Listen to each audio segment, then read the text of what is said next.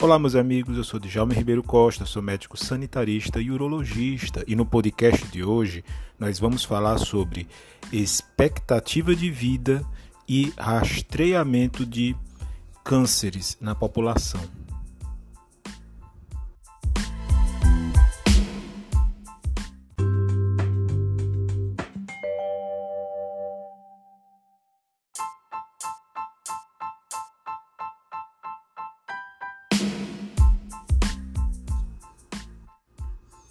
Não recomende o rastreamento de câncer de mama, coloretal, próstata ou pulmão sem considerar a expectativa de vida e os riscos de testes diagnósticos e tratamentos excessivos.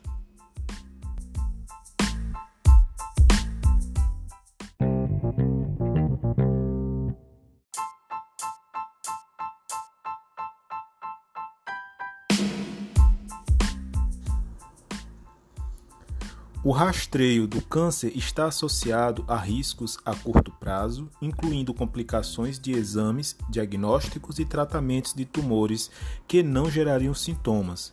Para o câncer de próstata, 1.055 homens mais velhos precisariam ser rastreados e 37 precisariam ser tratados para evitar uma morte em 11 anos. Para o câncer de mama e colo retal, mil adultos mais velhos precisariam ser examinados para evitar uma morte em 10 anos. Para o câncer de pulmão, grande parte das evidências do benefício do rastreio com tomografia de, tomografia de baixa dose para fumantes é em pacientes mais jovens e saudáveis com menos de 65 anos.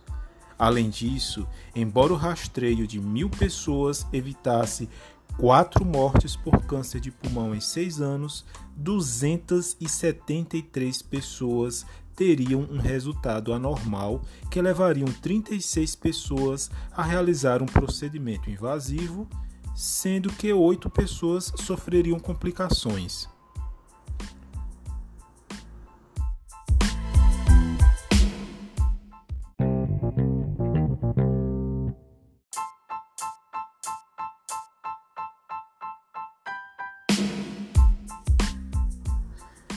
Então, meus amigos, a mensagem é: considere a expectativa de vida no momento de realizar rastreio populacional. Um abraço a todos e um bom final de semana.